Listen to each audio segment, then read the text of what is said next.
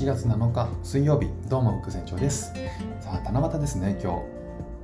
僕子供の頃はあの結構な田舎に住んでたので実家のあのすぐ裏手が土手だったんでそこに登ると夜空が結構綺麗に見えたんですよ。で大学に入ってから、えー、まあ、夜空をね見上げてもあんまりこう綺麗に星空が見えなかったので、まあ、明かりがこうこうとあのしてるので、まあ、見えない中であんまりこう星空を見上げるっていうこともしなくなっちゃったんですけどね、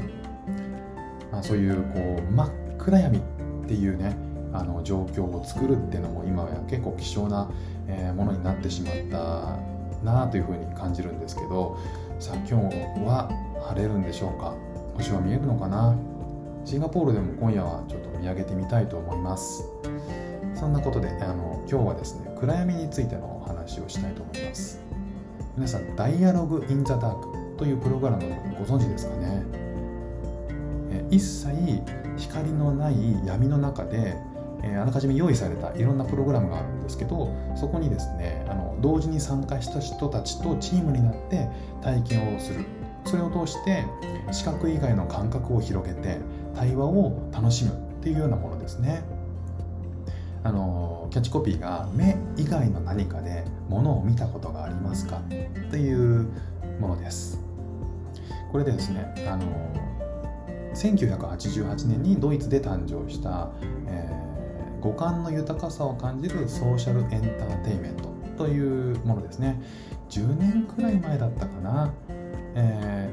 ー、かなり面白くて僕3回ぐらいいろんな友人を連れて参加したことがあるんですね。であのこの「ダイアログ・イン・ザ・タッグ」っていうものが結構衝撃的な体験を僕にとっては体験で、えー、それとねあの今結構夢中になってる音声コンテンツというのをちょっと掛け合わせてあこんなことあるかもなっていうのを考えたのでちょっと話したいなと思うんですけれどもその時は、えー、テーマがですね学校っていうテーマでした。で、えー、いろんなですね学校の教室を回って45分ぐらいかなえー、いろんな場所を回ってですねずっと暗闇の中でいろんなものを体験するっていう感じなんですよね。まずこう入り口入って、えー、だんだんだんだんですねカーテンを、えー、へあのカーテンを開けていくと少しずつ暗闇になって完全に一切光のない暗闇の中に入るんですよ。もう全く見えなくて目を開けてるか閉じてるかもよく分かんなくなっちゃうぐらいもうねそれだけの暗闇になるともう恐怖でしかないんですよね。でそんな中でガイドさんがですね、えー、今日あのガイドを務めますまるです。よろしくお願いします。じゃあ皆さん今日ねあだ名を決め合いましょうと。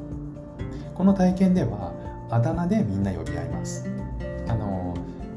視覚情報。普段は、えー、すごく当てにしてるこの視覚情報がここでは一切当てになりませんと。であだ名で呼び合って、音声だけでコミュニケーションをとります。安心してください。ねみんなガチガチだと思うんですけど初めましてで。みんなすぐに仲良くなりますんで大丈夫ですと。いうことだったんですね。であの普段は外見で判断していることっていうのはどれだけ多いかっていうことがここで分かるんですね。人は無意識に相手の顔とか服装とか仕草とかあの目に見えるものから多くの情報を得てるんですよ。で、えかっこいいとか可愛いとか優しそうとか怖そうとかね。まあそれはあの無意識で想像以上に多いんですよね。でそれが摩擦になって、え相手に相手とね相互に理解するスピードを遅くしてしまったりとかそもそもこのコミュニケーションするきっかけ自体を失ってしまったりとかしてる、まあ、そんな風に、えー、言ってましたね。なるほどなと。で、えー、ボール遊びをしたり床の感触をなんかこうどどんな材質かを当てたりとか休憩でお茶を飲んだりとかそんな感じでいろんなものを体験するんですよね。でボール遊びの時なんかはカラカラ鳴るボールを、えー、まあ、誰々さんにこう投げてくださいって副船長さんに投げてくださいって言ってねあの投げてくるんですよ、まあ、転がすんですよね。カラカラカラカラカラカラカラカラカラカラってだんだん音が大きくなっていくんで近づいてきたら確かに分かる。受け取れるんですよ。これは不思議だなと思ったんですけど。ただ一度ね取りこぼしたことがあったんですであたふたしてたらガイドさんがですねアドバイスくれたんですよね。あフック船長さん右足の2歩後ろにありますよって。であのそれ探ったら本当にあったまあ、そんな感じでガイドさんは全てがこうこう見えてるかのようにアドバイスしてくれたんであのすごく安心して、えー、もう結構ガイドさんに頼ってしまったんですけどあとはこう踏切みたいなところがあってそこですねカンカンカンカンカンカンカンってでだんだんですね向こうからガタンガタンガタンガタンガタンガタンってだんだんねあの電車の音が近づいてくるんですよ。これがめちゃめちゃ怖いんですよね。もう目に見えないと本当怖かったんですよ。あとは段差がねめちゃくちゃ怖い。段差がありますよってあの言ってくれて、えー、だんだんね段差に近づこうとするんですけど僕は小股すぎてこう少しずつ近寄って「福選手さんあと2本前なんでもうちょっと表でお願いします」って言われるっていう。よくわかんなとか思いながら、まあ、暗視ゴーグルでもつけてるからねあのよくわかんないなとか思ってたんですけどあとは美術室で、えー、いろんなねものを触ってデッサンモデルに使う石膏を触ってみたりとかあとは理科室で人体模型触った時はちょっと鳥肌立ちましたね。であのまあ全体が終わって最後にこうどうでしたかみたいなことをねあの話す場があったんですね。チームのみんなと、えー、そのガイドさんが。でガイドさんにその時に衝撃的なこと言われたんですよ。今日ねあの皆さんに体験してもらったことっていうのは僕たちのような盲目の人の疑似体験をしてもらったわけなんですけどどうでした？って言われたんですよ。え今なんと？そうなんです。暗視ゴーグルとかでも何でもなくてガイドさんは実は本当に盲目の方だったんですよ。目が見えない方。でもこの暗闇っていうのはガイドさんの世界の全てだったんですよね。僕らね参加者にしてみたら暗闇の中をビビりまくって 逆にガイドさんは全てが見えてるかのように僕らを完全にリードしてくれたんですよ。すごいなと思ってこう逆転しちゃうんですよね。この感覚。でもこう最後に終わった時にはもう本当にみんなチームのみんななんかすごく仲良くなっててそれもねすごく不思議な体験でした。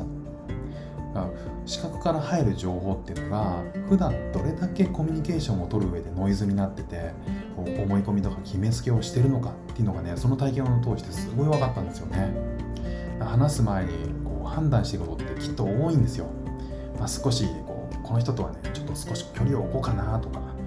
あこの人近づきたいなもうちょっととかね。ここはこの人なんか、うん、なんか怖そうだから丁寧に言った方がいいかなとか。あなんか親しみやすそう話しやすそうとかうわちょっとなんか話しにくそうだな何話せばいいんだろうみたいな風にこう逆にこう話す内容とか声色とか、えー、聴覚情報に絞った時には相手が発信する声が全ての情報になるんでそうなった時っていうのはもう意識を研ぎ澄ませてコミュニケーションを取ろうとしたり理解しようとするんですよね。で表情も分かるし顔や性格もだんだんねなんとなく分かってくるんですよ。なんかこの人今ビビってるなとかどんあの優しい声してるなとかこの人どんな時に笑うのかなあこういう時笑うんだなとかねその発信する言葉とか一つ一つがその人の情報になってくるんですよね。だからこの音声コンテンツに話戻るんですけどというのは目に見える情報って極めて少ないじゃないですか。視覚の情報目に入から入ってくる情報っていうのが少ない分余計な情報を全部そぎ落としてバイアスをなくして発信される音だけを頼りに相手を理解しようとする。そうするとこうイメージが膨らんで独自の相手のイメージの中で、まあ、ある種妄想をねあの楽しみながら、えー、音声を楽しめる。まあ、そんなコミュニケーションになるんでしょうね。普段どれだけ相手のを外見で判断しているか外見から得る情報がどれだけコミュニケーションを制限しているのかそれをこう今やってる音声コンテンツを通して気づかせてくれるんだなということをあの改めてこうダイアログ・イン・ザ・ダークっていうのを思い出して振り返って改めて気づかせてくれたなというふうに思いました。ということで今日も聴いていただいてありがとうございました。フック船長でした。ではまた。